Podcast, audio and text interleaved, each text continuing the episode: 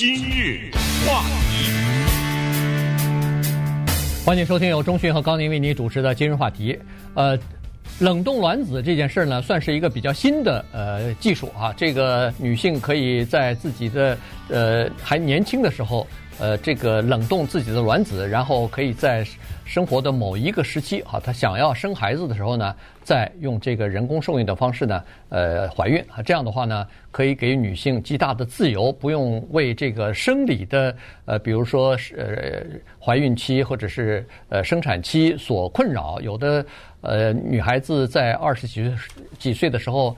他要么就是感觉自己还没有成熟，不愿意马上仓促的就做妈妈啊，或者说在事业上、职业上有一些呃其他的考虑和发展，他不愿意马上停下来，呃势头还挺好的，不愿意停下来，呃然后他愿意再过两年再生孩子，但是如果没有冷冻卵子的话，她怕。再过几年以后，年纪逐渐高了以后，生孩子可能会困难，怀孕可能会困难。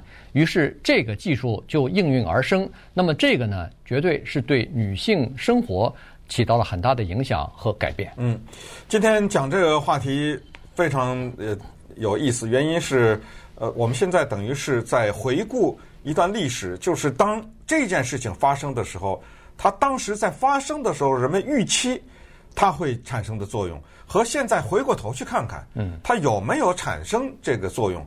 我们也知道，人类历史，我想你根本不用去读历史，你大 你大概都是耳濡目染，你躲不过，就是女性的地位。女性的地位，什么宗教也好，什么呃国家也好，什么种族也好，几乎是大同小异的。它曾经有过短暂的辉煌。就是母系社会，后来基本上要不就是奴隶，要不就是附属品。接下来进入现代社会的医学呀，给女性很多的帮助和贡献。除了治各种女性特有的疾病之外，一九六零年口服避孕药的诞生，那是革命性的。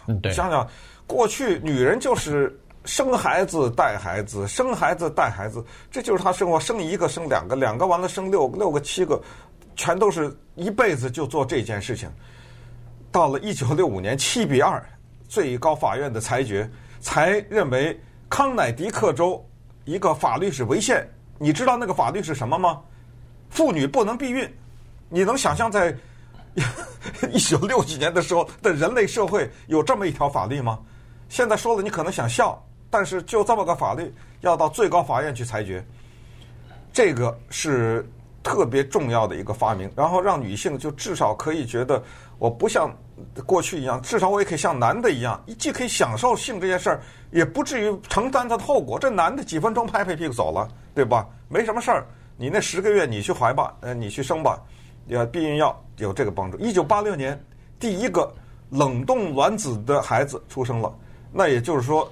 他这个人他没想要，他先动起来，嗯，哎，到了一定的时候再解冻，解冻了以后，呃，让他生出来，不得了的一个技术。因为什么？因为 这个东西加上刚才说的避孕药呢，它给了女性两个东西，或者这两个东西是一个东西的两个分支，就是自由。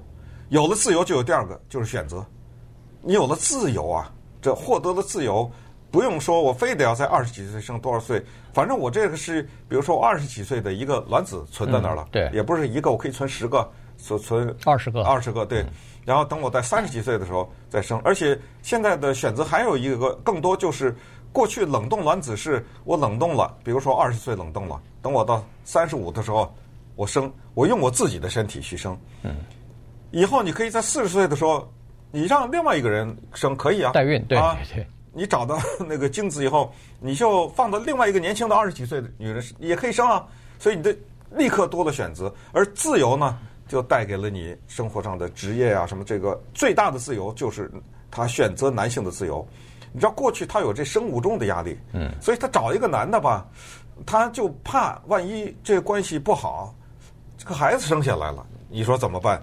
这男的生了孩子以后才发现，原来这男的是这德行，那。弄了一个孩子，现在我多了个自由，我先冻在那，我先，我先多跟你交往一段时间。对，哎，要不然你其实，嗯，我就说，在咱们生活当中认识的朋友，嗯，或者听说的都有这样，都有啊。女女孩子到了三十几岁了，哎呀，火急火燎的要把自己嫁出去，原因她是怕再晚了以后可能生孩子、成立家庭、组成家庭就有困难了嘛，对不对？但是她把生孩子这件事儿太多的挂在那个男的身上了，对。对，所以她有时候要付出这个代价，就是说我嗯降低自己的要求吧，怎么办啊？因为年纪大了，然后到最后，呃，碰到这么个男的，哎呀，算了，赶紧生生，哎，坏了。你知道吗？生错了，知道吗？这男的原来他不是这么回事儿，这就是女性的自由。还有一个自由，就是职业的自由。嗯，很多的女性，因为她要在这个年龄里面打拼呐，对不对？对。呃，所以他不能被孩子拖累，因为一生孩子几个月不能上班，一生孩子几个月不能上班。你知道有两个公司，一个叫苹果，一个叫脸书，居然他们给员工的福利是。你要冷冻卵子，我出钱，你知道那钱好几万呢，嗯，这不便宜啊，对不对？对，一个员工要呃几个、十个、二十个、几百个，那他那可能上百万呢，对不对？嗯、呃，公司说我出，当然这个里面也有一些讽刺了，就是说你年轻的时候先给我卖力吧，对不对？别急生，先打工，这个叫。当然，当然这两个科技公司它是几年前宣布的这个这个政策啊，那么现在我知道有很多的。医疗保险都 cover 这个东西，都你如果想要呃，比如说冷冻卵子的话，你先问一下你的医疗保险，有一些是就是涵盖在这个范围之内的哈。这个一万多块钱呢啊，对，如果你要没有一万啊，没错，这是一次手术，对啊，因为很多人他还不止做一次，就是取卵子啊，他要端看你有的女性她排卵不一样，当然她吃了这个药以后刺激让你一次多排点卵，这样的话一次如果能。呃，采采集到足够的卵子，冷冻起来，你就要一次就行了。可是有的人他排卵少，于是就要两次、三次。一次手术如果要是一万块钱的话，那三次就是三万。对，这里头还没有包括那个吃刺激排卵的那个药的费用，还没有呃包括什么其他的费用。所以你加在一起的话，这不是一个很便宜的，不是一个很便宜的事儿。好，所以呃，这个呢，就给女性自由。确实是这样，她就可以真的来自己规划自己的人生了。你比如说大大学毕业以后，然后可能念了研究生，然后在工作，不管是创业也好，在职业开开始也好，他马上可以规划哦，我什么时候想要谈谈朋友，什么时候呃要发展事业和职业，什么时候我需要生孩子。以前他是没有这个自由的，没有这个选择的。那现在有了这个技术之后，冷冻卵子的技术之后。他有了这样的一个选择和有了这样的一个自由，那么他就可以掌握自己生活的节奏。你说这个对女性来说当然是一个天大的好事儿。对，二零一四年的时候呢，彭博就是 Bloomberg，这不正在选总统了吗？对啊，他的一个杂志叫 Business Week，上面刊登出来一个封面人物啊，这个人呢，这个名字叫 Bridget Adams，一个三十多大几岁，三十九吧，那一年还是多少岁？对，三十大几岁的女性，她呢，用了冷冻卵子的这个技术，他冷冻了十一个卵子。在二零一四年的时候，当时他作为封面人物的时候，那一个期的标题是叫做 “Freeze your eggs, free your career”。这什么意思？就是把你的冷卵子冷冻起来，哎，让你的职业自由起来。对，他是用这个含义。那接下来给大家讲讲这个 Bridget Adams 的故事。话题，欢迎继续收听由钟讯和高宁为您主持的今日话题。呃，冷冻卵子这个技术呢，现在已经越来越普及啊，而且逐渐的被新一代的呃年轻的女性呢所接受啊。呃，这个是从一九八几年开始，一直到现在，经过漫长的三十年呢，逐渐的完成的。那么看几组数字啊，这个呃，尽管是。冷冻卵子它需要你投入时间，你跟医生，医生要去预约，然后要去吃药，然后要去做手术，投入时间，同时同时也投入金钱。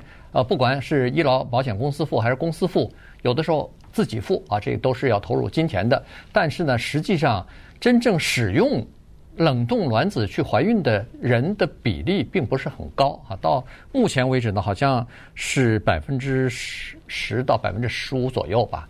所以很多人放在那儿呢，是主要是为了自己心安，还没有到使用的这个时候。那也可能经过一段时间来看呢，呃，大概会逐渐的越来越，因为它冷冻卵子可能可以长达是我不知道，大概可能长达十年都可以哈冷冻，然后你到需要的时候再去使用，在那个二零零五年到二零零九年这四年期间呢，纽约大学对他们的医学院里边接受冷冻卵子手术的两百三十一个。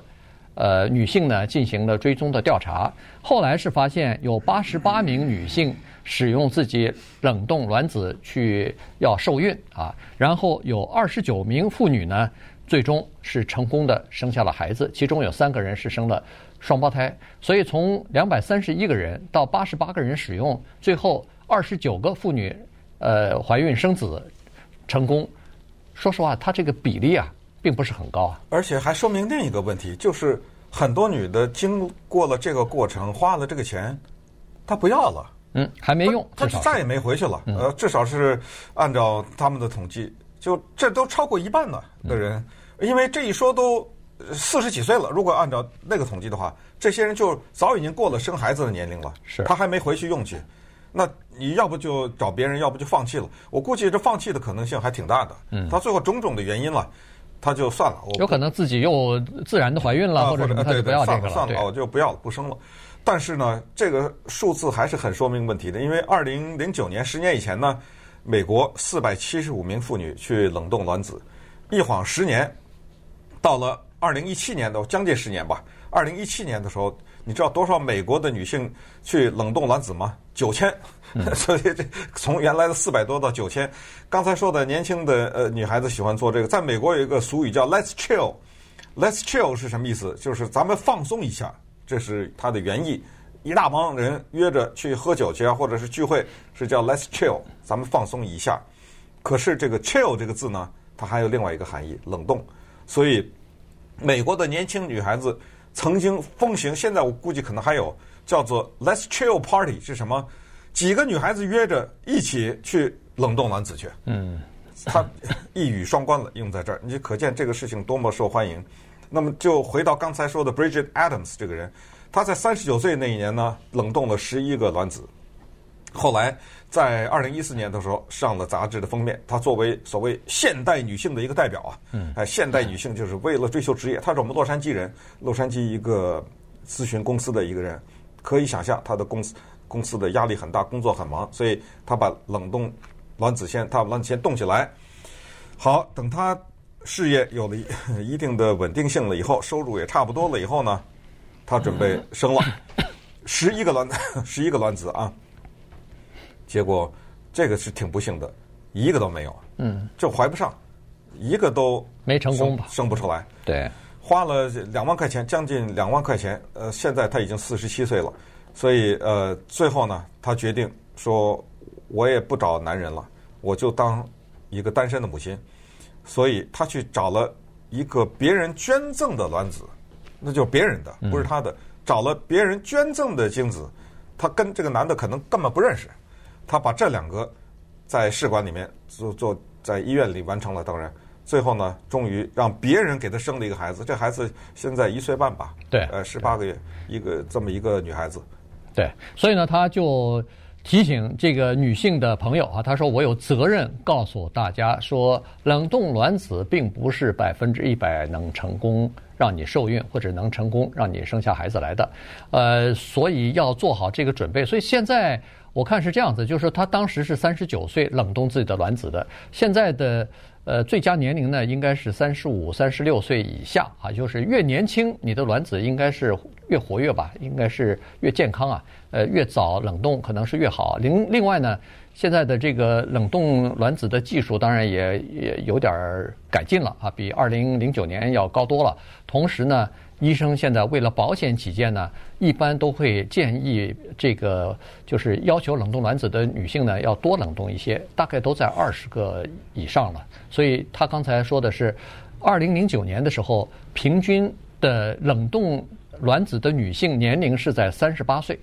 呃，冷冻的数量大概是在十个左右，但是现在看来十个不够啊，所以现在已经增加到二十个了。然后他也呼吁医生呢，说是应该采集卵子的时候，应该在女性不同的这个周期啊，一个月里头它有不同的周期，在不同的周期里头采集，这样的话呢，可以提高女性成功受孕的这个能呃这个可能性啊，就是这种几率会增加一点。所以，呃，他是提出了这样的要求，确实也是有一些人，如果你不成功的话，就像他一样，就像这个呃 Adam 一样，他你不成功，他已经四十七岁，他他没法怀孕了，这个对。